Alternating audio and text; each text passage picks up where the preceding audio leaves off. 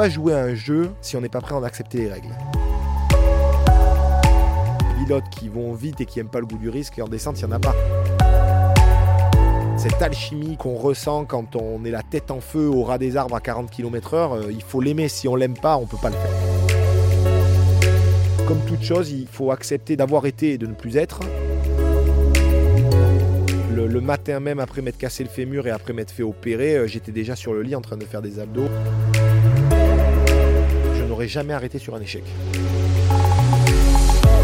Celui qui commence à ne plus maîtriser sa peur ne peut plus avoir de résultats. Bonjour et bienvenue dans Œil de coach, un podcast de la rédaction du groupe Nice Matin qui vous amène au plus près du terrain. Œil de coach, c'est une rencontre, un échange, un voyage au cœur des vestiaires au contact des entraîneurs professionnels.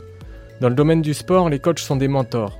Du début à la fin, ils prennent en main les sportifs, les conseils, les guident et les rassurent pour les amener jusqu'au plus haut niveau. Mais leur engagement total n'est pas toujours compris et la fonction n'a rien de facile. Ça tombe bien, ces acharnés de travail vont tenter de l'expliquer, de la décortiquer, de se livrer aussi.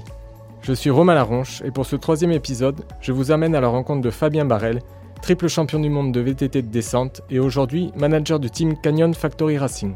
Œil de coach, épisode 3, partie 3, c'est parti.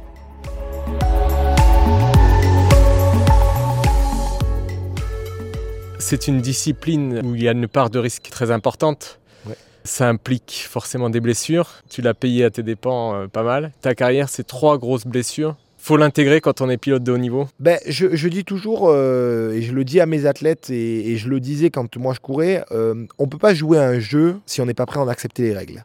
Euh, à partir du moment où on fait des, des, disciplines à risque, on sait que la blessure fait partie du jeu et je l'ai toujours prise comme telle.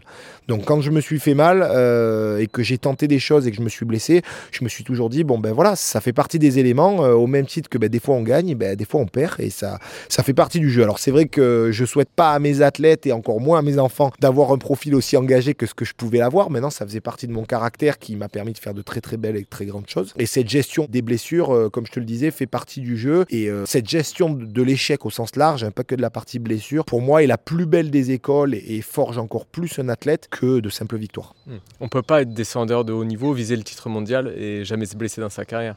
Je pense qu'il n'y a pas d'exemple à ce jour qui, qui, l'ont fait. Il y en a qui se blessent moins que d'autres. Par exemple, pour connaître des athlètes locaux que vous connaissez très bien, euh, Nico et moi, Nico s'est beaucoup moins blessé que moi et des blessures moins graves. Après, voilà, il, a eu un profil de carrière qui est bien différent du mien et c'est ce qui fait que ben, on apporte chacun notre pierre à l'édifice, tout simplement pour être descendeur, il faut quand même aimer le goût du risque. C'est depuis tout petit, ça, tu l'avais en toi Ah oui, il y a un petit goût de l'adrénaline et un petit goût de l'engagement qu'il faut avoir. Euh, des pilotes qui vont vite et qui n'aiment pas le goût du risque, et en descente, il n'y en a pas. C'est une certitude. Donc c'est vrai que cette adrénaline-là, cette alchimie qu'on ressent quand on est la tête en feu au ras des arbres à 40 km/h, euh, il faut l'aimer. Si on l'aime pas, on peut pas le faire. C'est pas possible. En fait, c'est de l'inné tout ça. Ouais, il y, a y a une grande partie instinctive, c'est-à-dire qu'il y a une compréhension, il y a une analyse qui nous permet de progresser. Maintenant, il y a une base instinctive euh, au niveau de, du, du, plaisir du sport et du plaisir de l'engagement qui va avec le sport qui est indéniable. Et c'est vrai dans beaucoup de disciplines. Et plus la discipline est à risque, euh, plus il faut aimer ce goût du risque. Toi d'ailleurs, tu as fait que des, des, disciplines à risque. Tu faisais du ski, de la moto. Du... Ben, J'aime tout ce qui, est ce qui lie la glisse et la vitesse. Alors il faut qu'il y ait un peu de nature parce que je, je suis amoureux de la nature avant tout. Euh, mais oui, j'aime quand ça va vite, j'aime quand ça glisse. Et donc forcément, la moto, le vélo, le ski, euh, voilà, tout, tout ça ce sont des disciplines qui me plaisent. Alors si on revient un peu sur tes blessures, il y a eu euh, notamment celle de 2014 euh, au Chili où les vertèbres sont touchées. Ce jour-là, tu l'as dit toi-même, tu as, tu as frôlé la catastrophe. Euh, oui, oui, euh, soyons clairs, s'il y a un jour où j'ai eu beaucoup de chance dans ma vie, ça a été ce jour-là, hein, puisque c'est une blessure, une blessure aux deux, c'est une blessure qui est très particulière, parce que bon, pour peu qu'on soit un peu dur au mal, c'est pas une blessure qui est évidente. Le jour où je me suis cassé le fémur, je me suis cassé le fémur, je pouvais plus poser ma jambe par terre, on voit qu'il y a un problème. Là, je m'étais fracturé trois vertèbres, dont une qui était à à peine un millimètre de la moelle épinière. Et en fait, euh, pour moi, je m'étais fait mal au dos, je m'étais déplacé des vertèbres, donc j'ai continué à rouler. J'ai fait plus de 50 km, euh, j'ai vomi plusieurs fois en me disant bon, bah, c'est parce que j'ai tapé la tête. C'est ce qu'on appelle une fracture de compression que j'ai eu en tapant la tête et pas du tout le dos. Donc c'est vrai que ça n'a pas été une blessure évidente. Et bon, le lendemain, je me suis levé, je pouvais plus bouger, j'étais bloqué. Je me retrouve à, l'hôpital au Chili à parler à peine l'espagnol correctement pour comprendre exactement ce qu'il en était. Ça a été, comme on dit, très chaud. j'ai eu beaucoup de chance et clairement, j'ai pas honte, pas honte de le dire parce que c'est pas une honte, bien au contraire, mais ça, a été une, partie d'évolution de ma vie, un virage dans ma vie qui a été absolument unique au niveau physiologique, au niveau de, mon approche au sens large. Et euh, clairement, ce jour-là, je me suis dit, bon, il faut que j'apprenne à engager un peu moins, j'avance dans l'âge, j'ai envie d'avoir une vie après le sport, euh, il faut que je trouve le juste compromis. C'est tes proches aussi qui t'ont dit de calmer? Ben, Malheureusement, mes proches, ça faisait déjà quelques années qu'ils me le disaient. Mais euh, mes proches, mon entourage, de manière très émotionnelle, j'ai même eu de, de, mon staff hein, qui m'a quitté en me disant, Fabien, on, on arrête de suivre, pas parce qu'on veut t'arrêter de suivre, mais on, veut on arrête de te suivre parce que tu engages trop. Euh, cette folie-là m'a permis de faire de, grandes choses et d'y mettre, comme je te le disais tout à l'heure, l'engagement euh, qui m'a permis d'arriver à gagner des très très belles courses. Euh, et, voilà, c'est comme toute chose, il faut accepter d'avoir été et de ne plus être et, d'accepter chaque phase de la vie.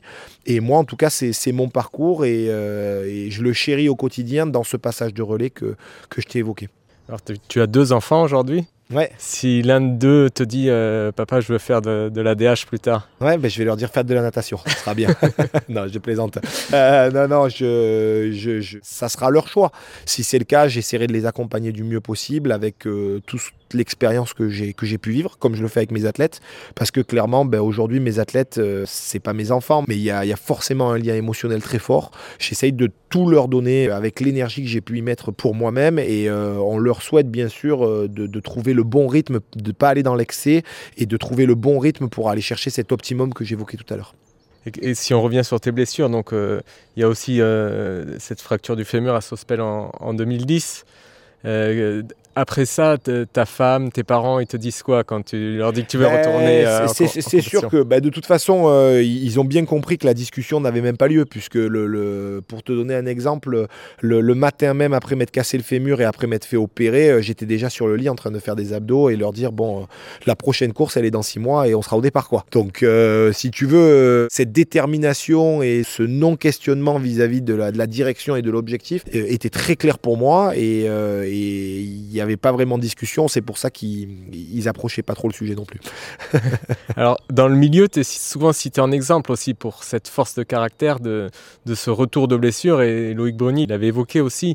Euh, quand il a été blessé, il a souvent pensé à toi, à tes comebacks. Oui, alors euh, c'est ouais, une petite réputation au sein du milieu. Je te cache pas qu'il y a beaucoup de gens, quand ils, quand ils ont des grosses blessures dans, dans le milieu, qui n'hésitent pas à me, à me, contacter, à me téléphoner pour me demander euh, ne serait-ce qu'un peu des conseils et, des directions.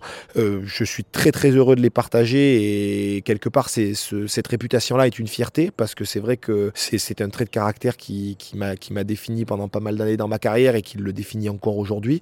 Et voilà, comme, comme je le disais, que ce soit Loïc quand il a eu des blessures, euh, Loris quand il a eu son problème de poignet, euh, et encore euh, plein d'athlètes dans, le milieu, ce, cet engagement, cette préparation mentale, ce, conditionnement nous, nous pousse dans des retranchements qui vont au-delà de la science. Je l'ai partagé avec un petit jeune dont tu as peut-être entendu parler qui s'appelle Yanis Pelé, qui est un descendeur qui, euh, a chuté, qui s'est retrouvé avec un, hématome sur la colonne vertébrale, qui lui a empêché de bouger ses jambes pendant pas mal de temps et qui a entamé une rééducation et un travail que peu de personnes y croyaient.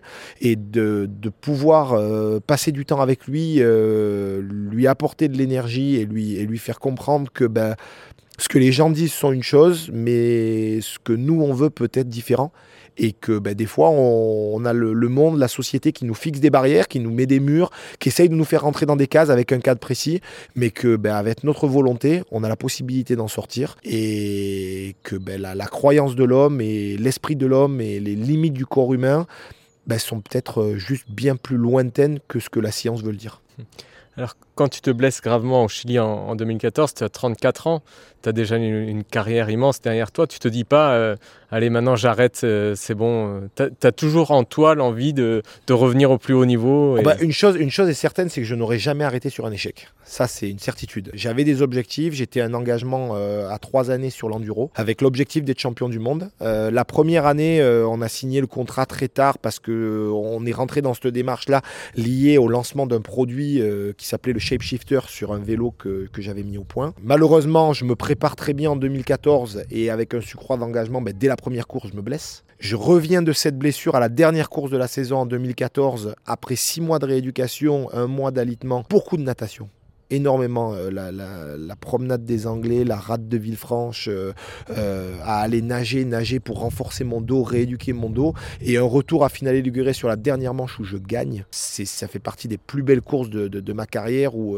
j'y suis allé avec un corps léger, un esprit léger, sans préparation, et, et où c'est une victoire qui, qui, pour moi restera historique et je pense qui a marqué la communauté de manière assez profonde. Et je me prépare en 2015 en me disant, ben voilà, je, vais revenir. J'avais un contrat qui m'emmenait en 2015. Je vais faire une très belle saison en 2015 et euh, j'étais leader et j'ai l'idée une grande partie de la saison où malheureusement j'ai déjanté et j'ai perdu des points précieux sur euh, avant l'avant-dernière manche et je fais deuxième euh, vice-champion du monde à, juste quelques points très très malheureux qui m'ont beaucoup touché et c'est vrai que ben voilà c'était une deuxième place mais je m'étais battu très très bien et c'était pour moi comme un titre de champion du monde et raccrocher 25 ans de carrière sur une belle saison comme ça, un retour de blessure etc ça avait beaucoup de sens euh, et, je savais que c'était une page que j'avais envie de tourner pour pouvoir enfin euh, fonder une famille, euh, aller de l'avant et, entamer ce, véritable passage de relais dans ma carrière et toutes les envies que je voulais développer au niveau du cyclisme et au niveau de l'industrie.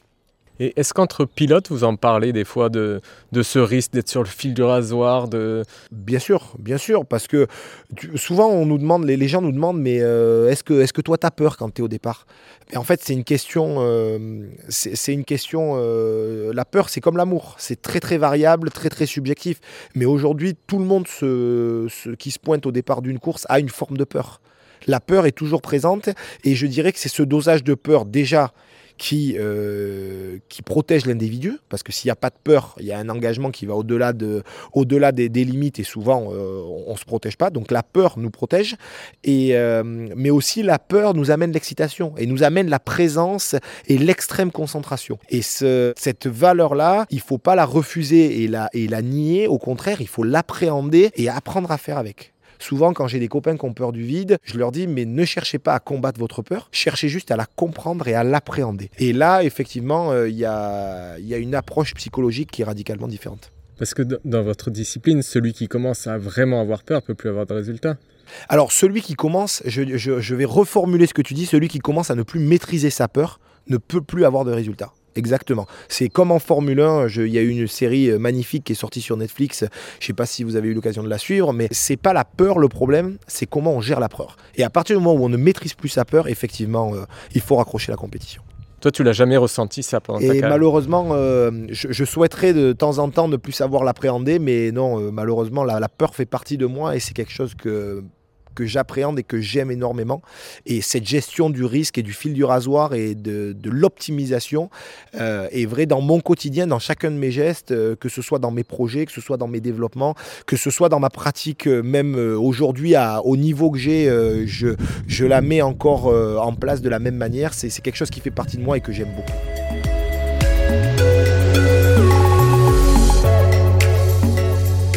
Merci d'avoir écouté ce podcast jusqu'au bout. Mais restez avec nous, les aventures de ces entraîneurs se poursuivent chaque semaine. En attendant, n'hésitez pas à vous abonner et à partager ce podcast autour de vous. Si vous avez des remarques, vous pouvez m'envoyer un mail sur l'adresse suivante rlaronche.nismatin.fr. La suite au prochain épisode.